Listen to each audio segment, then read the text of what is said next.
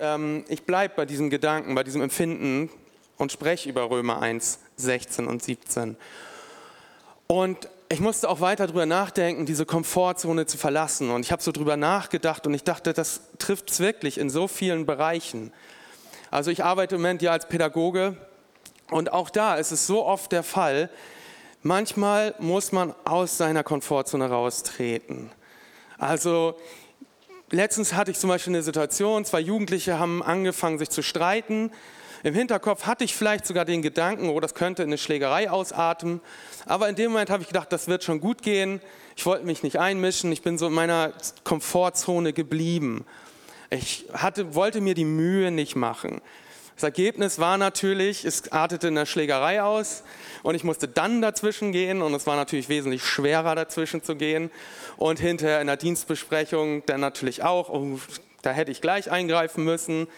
Ähm, haben natürlich alle anderen auch so gesehen ähm, und die Jugendlichen auch. Ja, und ich glaube, es geht auch besonders an, an viele von uns Vätern. Wir können das, glaube ich, ganz gut ähm, wir sitzen da und denken so, ja, ich könnte eingreifen. Ich habe festgestellt, Mütter, nicht immer natürlich, ich will das nicht pauschalisieren, aber Mütter sind oft schneller da drin. Sie sagen, nee, lass das, lass das. Und wir Männer sind da öfter so, ja, okay, hm, wird schon das Richtige tun und dann hinterher stellen wir fest, Mist, doch falsch gelaufen.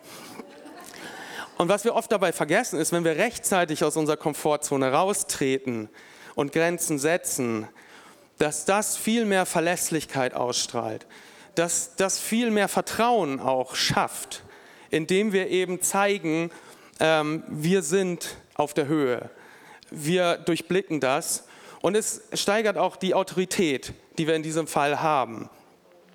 Als wenn wir immer alles laufen lassen und dann, ja, der macht sowieso nichts und so weiter. Oder auch in, in Bezug auf Leiterschaft ist es auch so. Manchmal muss man eben dieses un unangenehme Gespräch einfach führen. Ja, man möchte nicht so gerne jemandem sagen, dass das gerade nicht so gut läuft. Dann lässt man es laufen und man sieht, es geht total schief, weil es wird weiter in diese Richtung gearbeitet. Aber die andere Seite, einfach mal seine Komfortzone zu verlassen und zu sagen, ich führe dieses unangenehme Gespräch und dann festzustellen, man selber wächst einfach unglaublich dadurch. Eben. Und man, man, nächstes Mal traut man sich diese Gespräche mehr zu. Man lernt auch, wie man diese Gespräche angenehm führen kann. Oder so angenehm wie möglich. Ähm, und so ähm, erreichen wir einfach auch ein nächstes Level. Und Verena hat ganz besonders darüber gesprochen, wie das auch in, in dem Dienst für Gott so ist. Dass wenn wir da unsere Komfortzone verlassen, Dinge tun, die wir uns vielleicht noch nicht getraut haben, dass das Gott das segnet, bestätigt und dass wir dadurch auch wachsen.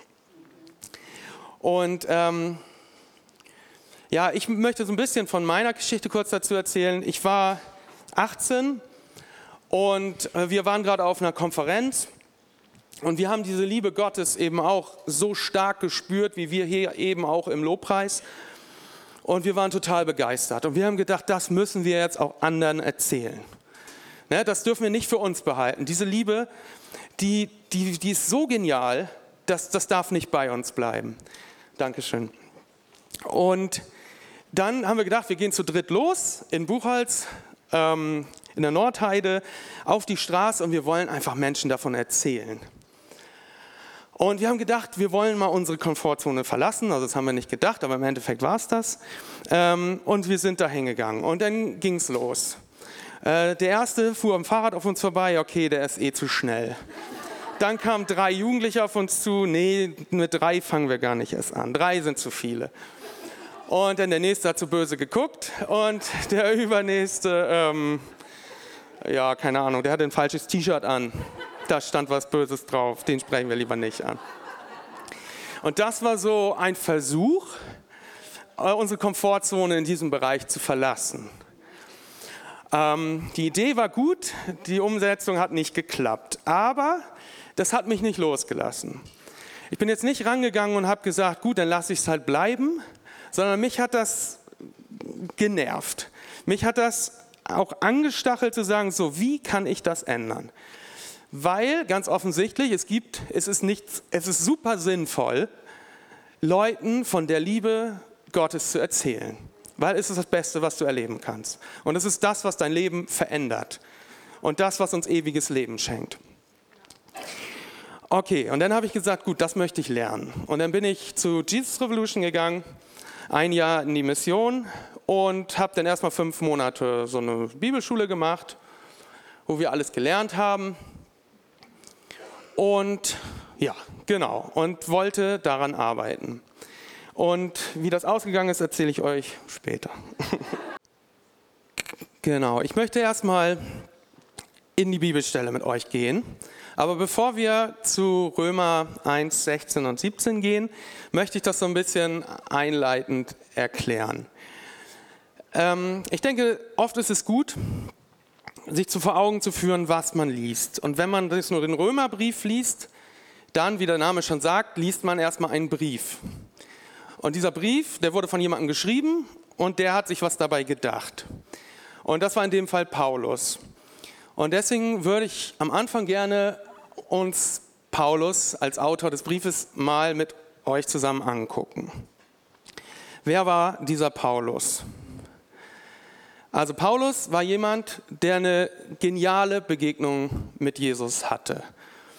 Ähm, ich will die gar nicht so genau erzählen, aber er hat die Liebe Gottes auf eine dramatische Art und Weise erlebt und hat danach das Evangelium von Christen erklärt bekommen und hat sich gesagt, das ist so genial und dieses Erlebnis mit Jesus war so, so tief und so herrlich, dass da möchte ich mein Leben für geben. Und er hat sich aufgemacht und hat seine, sein Leben verändert. Also vorher war er ein gesetzlicher Typ, der nur nach Moral gelebt hat, nach dem jüdischen Gesetz. Er wollte Menschen ähm, ins Gefängnis sperren, die nicht nach den Gesetzen gelebt haben, die Jesus gepredigt haben. Und dann ja, gab es diese Veränderung. Er hat Jesus erlebt und ist zum Christ geworden und hat angefangen, das Evangelium zu predigen. Hat die Berufung als Apostel bekommen, hat Gott gefragt, Gott, was hast du mit meinem Leben vor? Und ist zum Apostel geworden für die Mission, äh, für die, nicht für die Mission, sondern für die Nation. Ähm, also für, für die Heiden hat er auch immer wieder gesagt, dass er ist für die Heiden verantwortlich. Petrus und die anderen sind eher für die Juden zuständig und ich bin der Apostel für die Heiden. Das war auch seine Zielgruppe. Wenn Paulus gereist ist, war in erster Linie seine Zielgruppe eben Heiden, Leute, die Jesus noch nicht kannten. Und er hatte eine ganz spezielle Strategie, während er gereist ist und während er versucht hat, Menschen mit der Liebe Gottes in Berührung zu bringen. Die möchte ich mal hier eben kurz zeigen. Ähm, ja, wie ihr sehen könnt, das ist das südöstliche Europa mit Vorderasien, Kleinasien, wie auch immer man es nennen möchte. Und diese komischen farbigen Linien, das sind seine Reisen, äh, drei Missionsreisen zunächst. Und Paulus hatte diese ganz bestimmte Strategie. Er möchte in die großen Städte reisen. Und dort möchte er Menschen mit der Liebe Gottes in Berührung bringen. Dort entstehen Gemeinden. Und dann war für ihn irgendwie klar, wenn erstmal die großen Städte, große Gemeinden, gute Gemeinden haben, dann wird die ganze Region davon profitieren. Also ist er nur in die großen Städte gereist. Vielleicht gab es mal ein, zwei Ausnahmen, aber das war seine Strategie. Also er ist nach Antiochia gereist, um die Provinz Syrien zu erreichen. Ich weiß nicht, Nee, Maus gibt es hier nicht. Aber ganz rechts, Syria, falls ihr das von überall lesen könnt. Dann ähm, ja, immer weiter Ephesus als größte Stadt in der Provinz Asia, ähm, Athen in der Provinz Achaia, Thessaloniki und Philippi, zwei große Städte in Mazedonien und so weiter. Also er hat sich die großen Städte vorgenommen. Deswegen auch sein Interesse für Rom. Und deswegen schreibt er dann auch den Römerbrief, zu dem wir jetzt kommen. Der Römerbrief ist etwa 55 nach Christus entstanden. So wird er ungefähr datiert. Ähm, ich sage ungefähr, weil oft gibt es verschiedene Meinungen, aber das ist so die gängigste. Ähm, Paulus war gerade auf dem Weg nach Jerusalem. In Jerusalem war eine Hungersnot. Paulus hat Geld eingesammelt in den verschiedensten Gemeinden und er wollte die Geschwister in Jerusalem segnen. Und auf diesem Weg schreibt er den Brief an die Römer und hofft, dass er irgendwann auch nach Rom kommen wird. Das schreibt er in diesem Brief. Ich hoffe, dass ich auf dem Weg nach Spanien auch euch besuchen werde. Also sein Ziel war es, auch in den Westen von Europa zu kommen. Italien, Spanien, genau, das war sein Ziel. Aber er wusste noch nicht, wann er das schaffen wird. Deswegen hat er sich überlegt, wie erreiche ich die trotzdem, die Menschen in Rom, mit einem Brief. Er hat dann diesen ausführlichen großen Brief, den Römerbrief, geschrieben. In Rom gab es eine, eine Gemeinde, die mittlerweile gewachsen war, eine größere Gemeinde. Das sieht man auch an dem Ende des Römerbriefs. Es sind unglaublich viele Mitarbeiter, die er grüßt in Rom. Also er war selber noch nie in Rom, aber das Evangelium ist nach Rom gekommen und es gibt dort eine lebendige Gemeinde. Und ein Problem hatte Paulus in dieser Zeit. Und das war diese sogenannte christlich-judaistische Strömung. Das bedeutet, es gab viele ähm, Christen, die sich mittlerweile wieder zu einem Gesetz, an einem Gesetz orientiert haben. Und deswegen sind solche Briefe wie Römerbrief oder Galaterbrief auch so dringlich von Paulus geschrieben. Weil es Leute gab, die gesagt haben, ihr müsst euch beschneiden, sonst seid ihr nicht Abrahams Kinder. Oder ihr müsst euch wieder an das Gesetz Mose halten.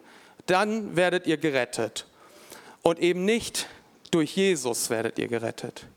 Und das war Paulus ein Riesenanliegen, verständlicherweise, weil er wusste, dass dieses, dieser, dieser, dieser irrtümliche Glaube, der dort verbreitet wurde, die Menschen von Jesus wegbringen würde. Und er hat angefangen, deswegen auch Briefe zu schreiben und auch jetzt an Rom, weil er wusste, da werde ich in nächster Zeit, da werde ich noch nicht demnächst hinkommen. Und hat dann, wie gesagt, den Römerbrief geschrieben und hat das deswegen auch so ausführlich geschrieben, denke ich, so mein, mein Gedanke, eben weil er wusste, er wird da nicht so schnell hinkommen und er will so viel wie möglich vermitteln in diesen Zeilen. Genau, so viel zur Einleitung. Und dann kommt die Stelle, über die ich heute sprechen möchte. Römer 1, 16 und 17. Denn ich schäme mich des Evangeliums nicht es ist eine Kraft Gottes zur Rettung. Der glaubt zuerst für den Juden, aber ebenso für den Griechen. Denn in ihm wird die Gerechtigkeit Gottes offenbar aus Glauben zum Glauben. Wie geschrieben, geschrieben steht, der aus Glauben Gerechte wird leben. Man könnte das so ein bisschen als äh, Zusammenfassung des Römerbriefs schon fast beschreiben. Also das ist für mich so ein bisschen das Zentrum von dem, was er nachher ausführlich schreibt. Also viele der Themen sind hier schon angesprochen. Das Evangelium, der Glaube macht gerecht ähm, und Juden und das Verhältnis zu den Nichtjuden, all das wird hier schon von Paulus aufgegriffen am Anfang des Briefes. Und ich möchte mich jetzt besonders auf den ersten Vers konzentrieren und besonders auf den ersten Teil, denn ich schäme mich des Evangeliums nicht. Es ist eine Kraft Gottes zur Rettung der glaubt. Also für denjenigen, der glaubt. Und was wollte, wenn ich so einen Text lese, dann frage ich mich immer, oder kann man sich, mache ich nicht immer, aber man kann sich zwei Sachen fragen. Was wollte Paulus den damaligen Adressaten, den Römern sagen? Und was möchte Paulus mir sagen? Oder was, was kann Gott mir durch diese Bibelstelle sagen? Was kann ich damit anfangen und wie kann das mein Leben bereichern? Und was wollte Paulus den Römern sagen? Ähm, ich schäme mich nicht. Da habe ich mich so ein bisschen gefragt, ja, Paulus, das habe ich schon gesehen. Oder das kann man sehen, wenn man sich seine bisherige, seinen bisherigen Lebenslauf so anschaut. Er hat viele tausend Menschen zur, zu Gott geführt. Er hat ihn mit der Liebe Gottes in Berührung gebracht. Er hat gepredigt, auch vor Leuten in Athen, wo er wusste, alle glauben was anderes und trotzdem, ich predige Vollgas.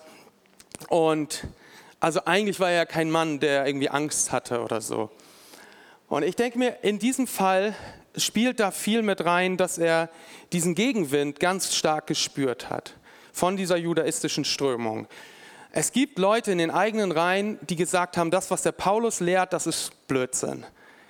Und haben ihn vielleicht sogar ausgelacht für das Evangelium, weil sie immer schon diese Gesetze hatten, sich immer gewohnt waren, an Gesetze zu halten. Und jetzt predigt da jemand die Freiheit. Und aus den eigenen Kreisen kommen Leute und sagen, Paulus, der lügt und der redet Blödsinn. Und jetzt sagt Paulus, nein, ich bleibe dabei, das Evangelium, das rettet. Und dafür schäme ich mich nicht. Egal, was die Leute sagen, egal, was die anderen predigen, das ist das, was uns zu Jesus führt. Und das Evangelium, das rettet, das rettet überall. Egal, wo er hingekommen ist, er hat das ja erlebt. Die Leute sind zum Glauben gekommen dadurch. Und er hat auch gesehen, was passiert, wenn die Leute davon wieder weggekommen sind. Und er hat das Evangelium verteidigt und hat nochmal betont, dass Glauben und Gnade zur Gerechtigkeit führen. Genau. Er bleibt, er will in der Wahrheit bleiben. In diesen zwei Versen betont er das besonders und dann auch in dem ganzen Brief. Und ähm, vielleicht noch mal kurz zur Erklärung das Evangelium. Ähm, ich habe das noch mal kurz zusammengefasst. Die meisten haben das sicherlich schon öfter gemacht oder gehört.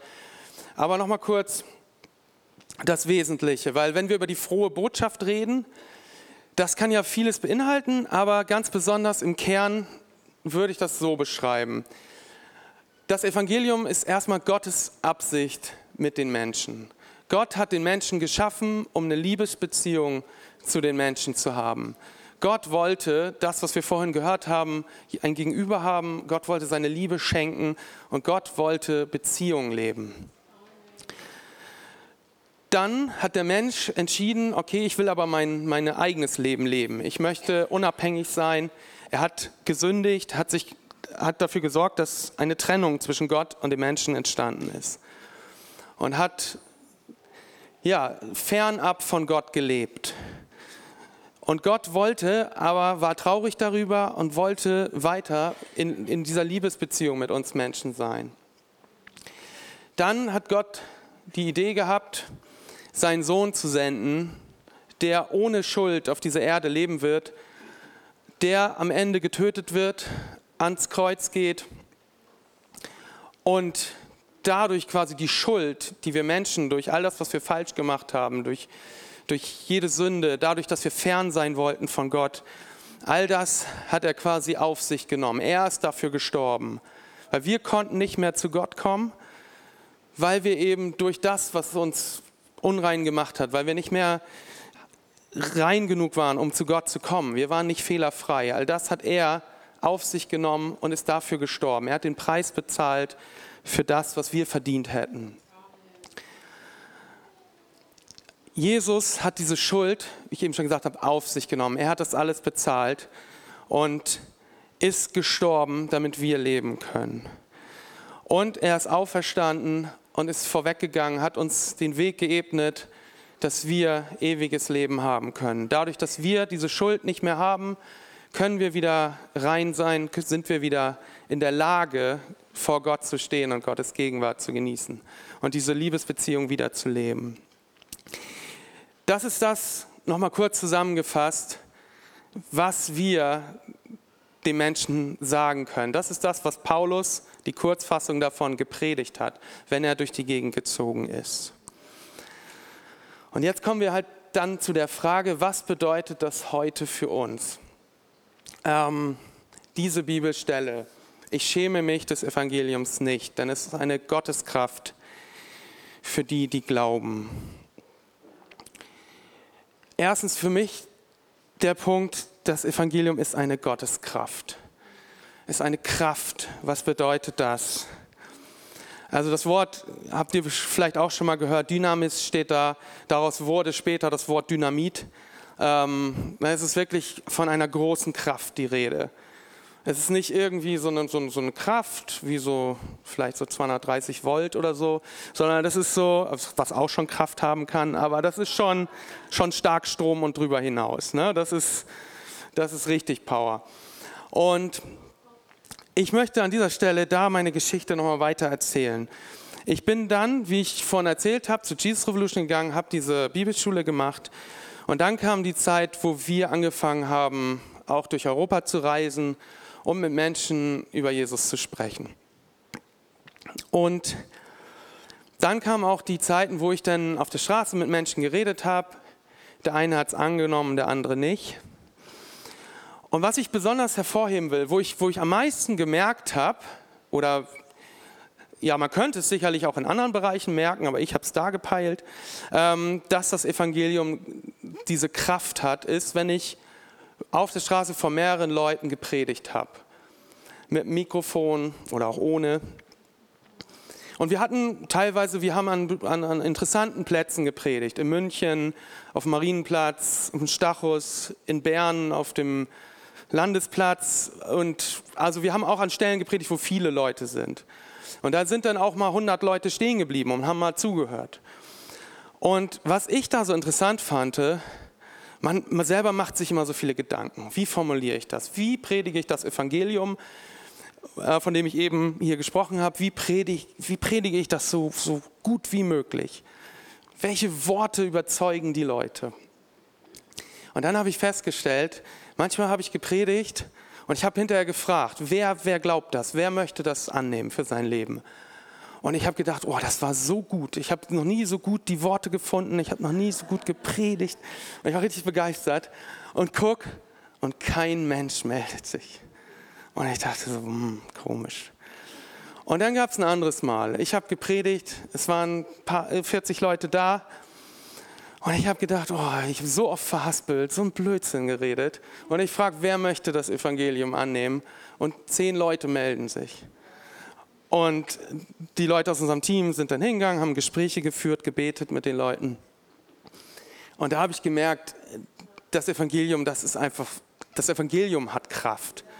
Nicht meine Worte haben die Kraft, nicht was ich super leisten kann oder, oder wie heilig ich vorher gelebt habe oder was weiß ich, sondern das Evangelium ist das, was Kraft hat. Und das sieht man auch, wenn man jetzt zum Beispiel nach Afrika kommt, ist mal das klassische Beispiel, aber ich musste daran denken in der Vorbereitung.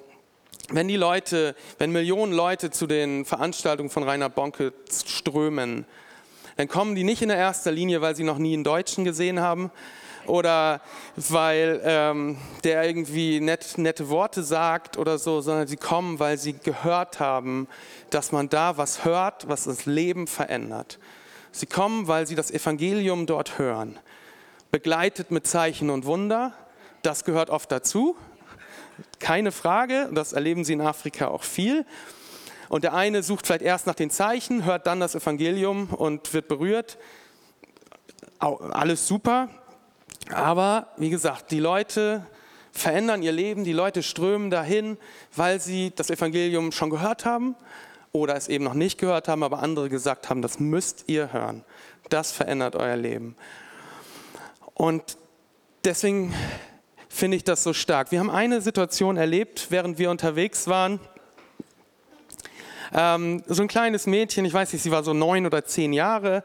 Sie war irgendwie dabei aus irgendeiner Gemeinde und sie ist dann irgendwie zu so einem Punk gegangen, ziemlich verbitterter Mensch, so Anfang 20 wahrscheinlich. Und dann ist sie hingegangen und hat gesagt, du weißt was, Jesus liebt dich.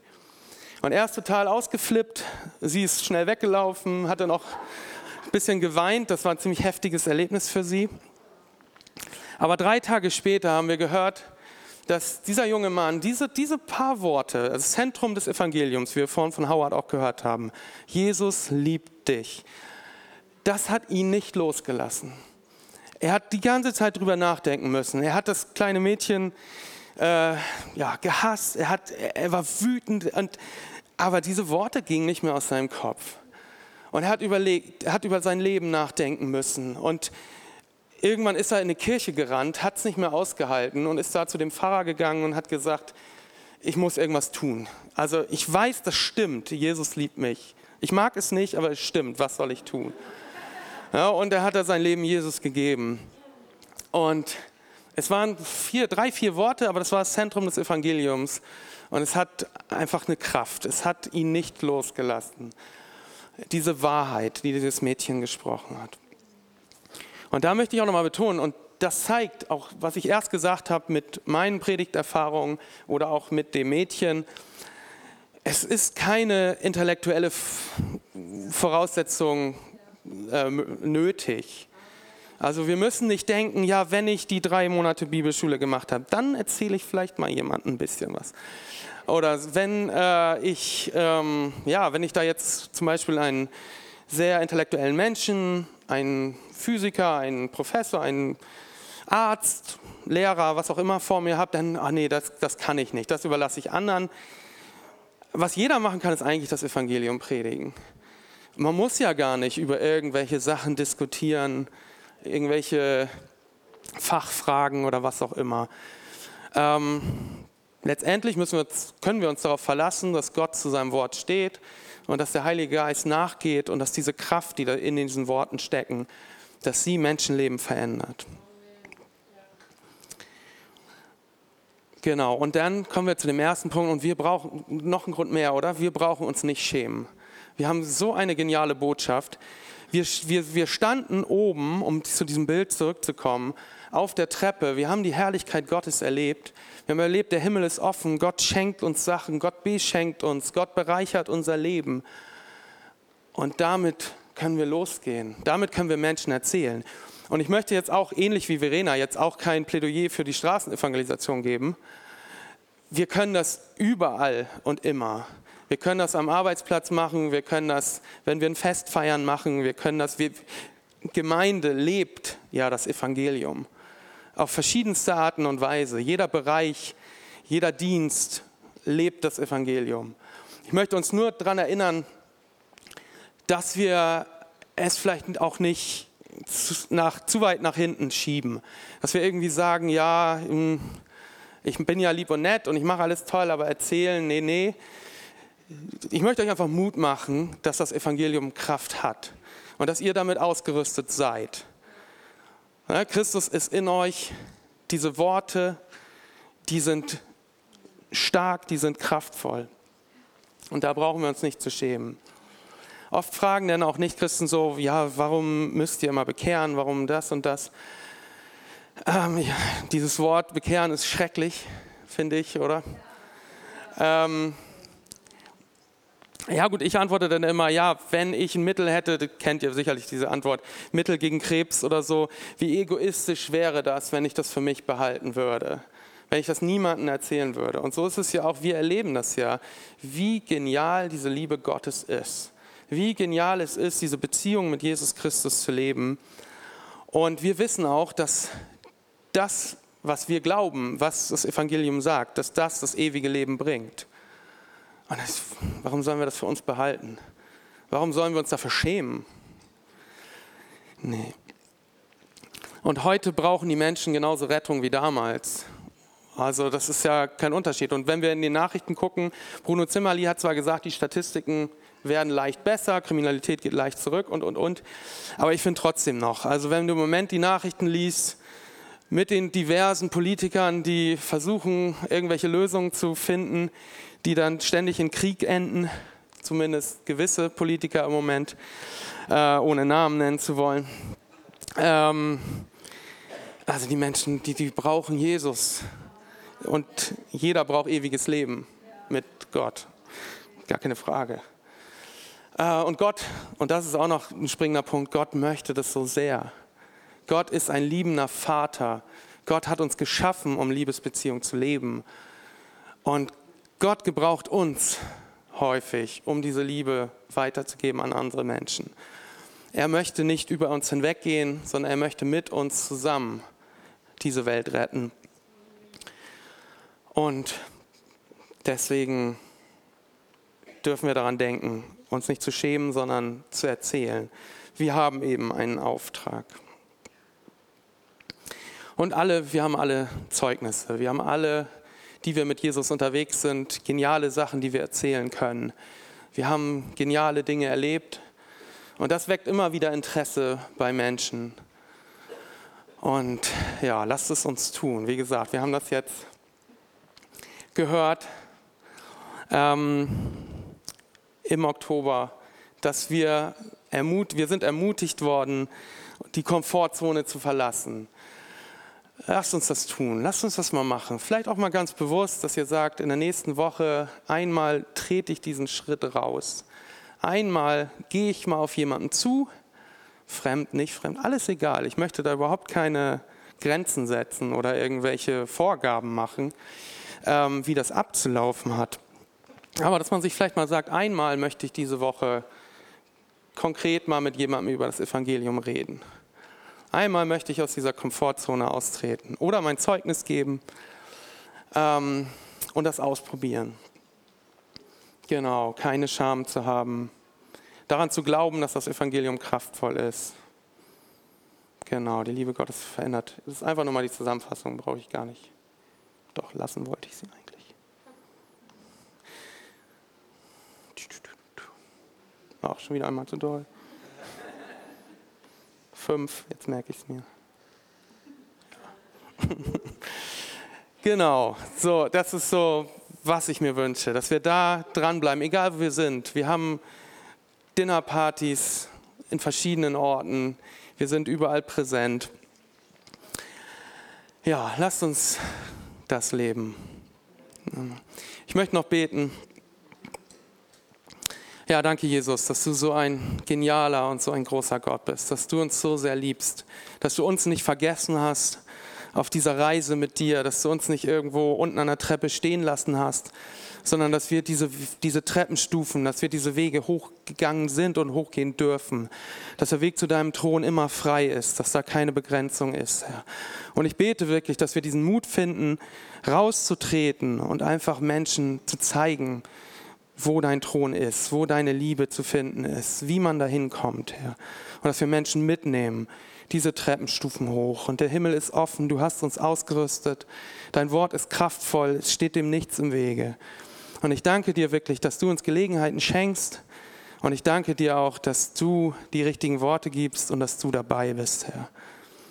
Danke, Jesus, für alles, was du geplant hast und für deine wunderbare Liebe. Amen.